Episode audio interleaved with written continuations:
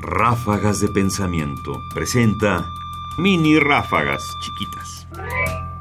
El lector estereotipado. La industria de comunicación masiva nunca creó una audiencia homogénea y pasiva. Estereotipó los libros y los periódicos, pero no a los lectores. James A. Secord, Victorian Sensation.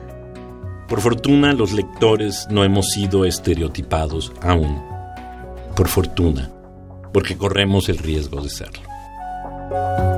Más información en la página ernestopriani.com.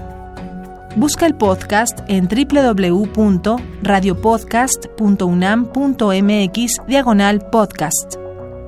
Comentarios Ernesto Priani Saizó. Producción Ignacio Bazán Estrada.